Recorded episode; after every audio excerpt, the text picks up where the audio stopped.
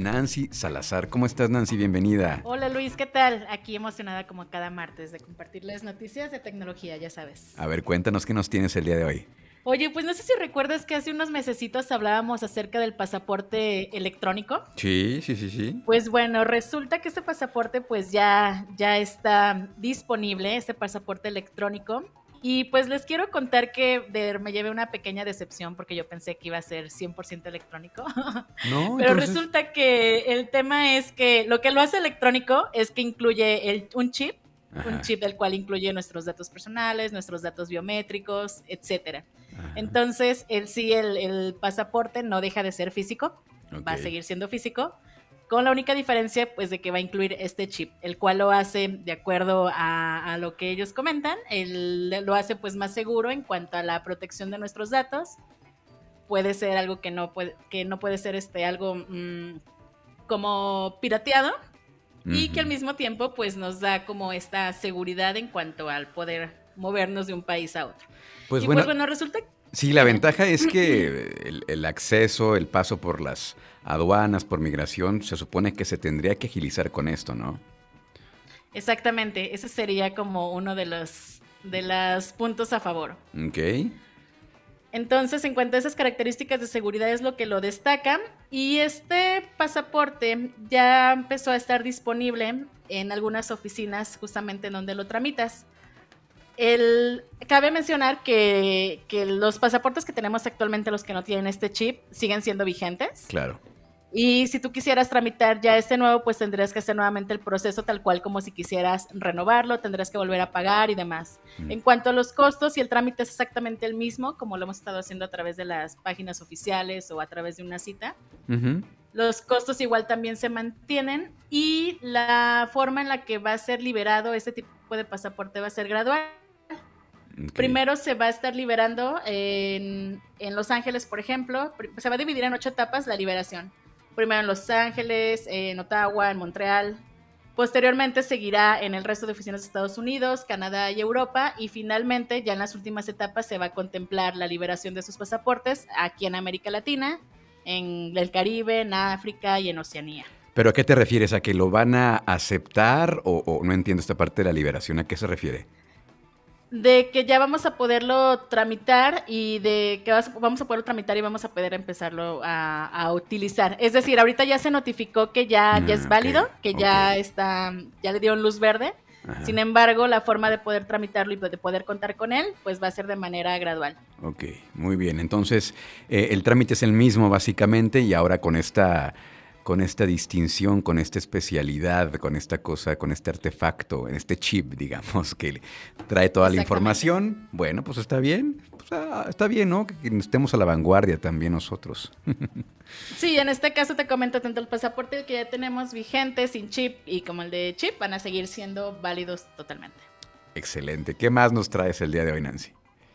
Eh, les quiero contar acerca de una nota o de una tendencia que me encontré justamente en esta semana en Twitter acerca de WhatsApp Plus. ¿Qué es WhatsApp Plus? Es una alternativa a la aplicación WhatsApp que conocemos, pero con un montonal de funcionalidades que el WhatsApp original no tiene es como un WhatsApp con, con esteroides, pero este, totalmente eh, no, no oficial, vamos. Eh, normalmente cuando alguna aplicación surge, eh, de repente suelen tener ciertas limitaciones, ¿no? Como es el caso de WhatsApp, por ejemplo, una de las características que de repente muchos usuarios nos quejamos o se quejan es del cómo esconder mi estatus de que no diga en línea, ¿no? Es más, ni siquiera me gustaría que apareciera que estoy en línea, sino pues totalmente desconectado y demás o en la parte de enviar archivos, cuando enviamos un archivo, pues no podemos enviarlos demasiado pesados porque hay cierta limitación. Pues bueno, resulta que este tipo de aplicación, este de WhatsApp Plus, que es esta alternativa, eh, tiene este tipo de funcionalidades y más, eh, funcionalidades que por la aplicación original pues encontramos como, como limitaciones.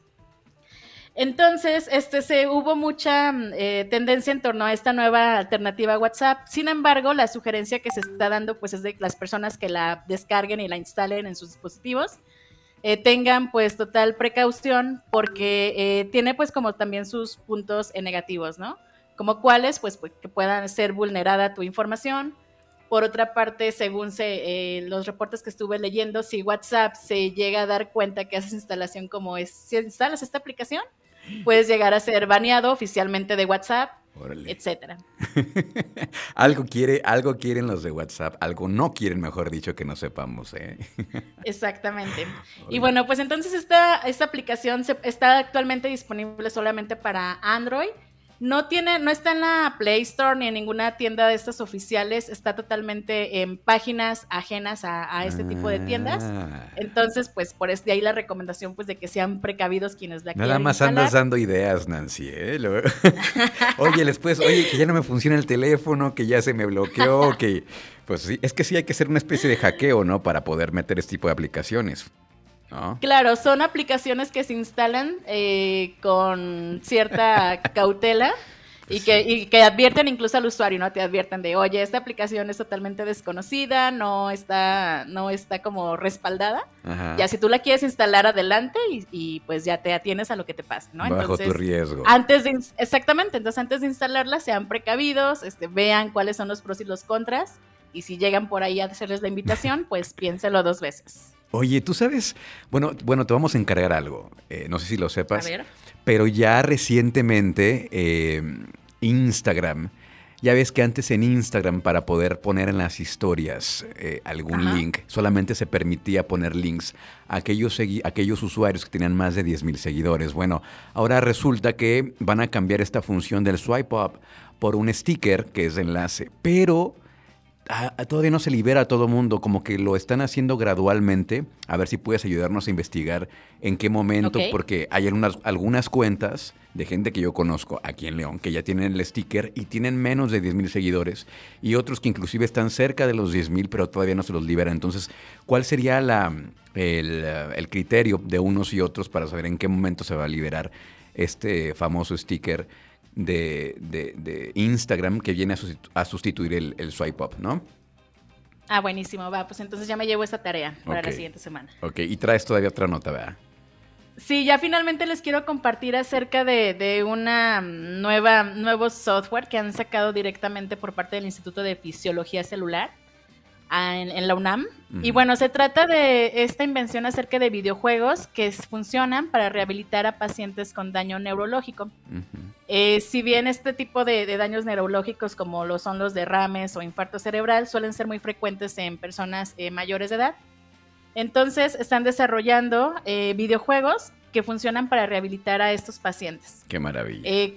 Exactamente, cuentan con guantes, con sensores de datos, con rodillos electrónicos, eh, con eh, carcasas ergonómicas, las cuales pues se, adaptan al, cuerpo del paciente y a través de, videojuegos pues desarrollan esta funcionalidad para que las personas eh, afectadas pues puedan em, empezar a trabajar en lo que es su motricidad superior, hablando principalmente por ejemplo de brazos y manos, etcétera. Entonces, este tipo de, software pues se está implementando eh, en la UNAM. La idea pues es que también se, expanda para que sea mm, usado por, más personas quienes sufran de, esto, de una discapacidad.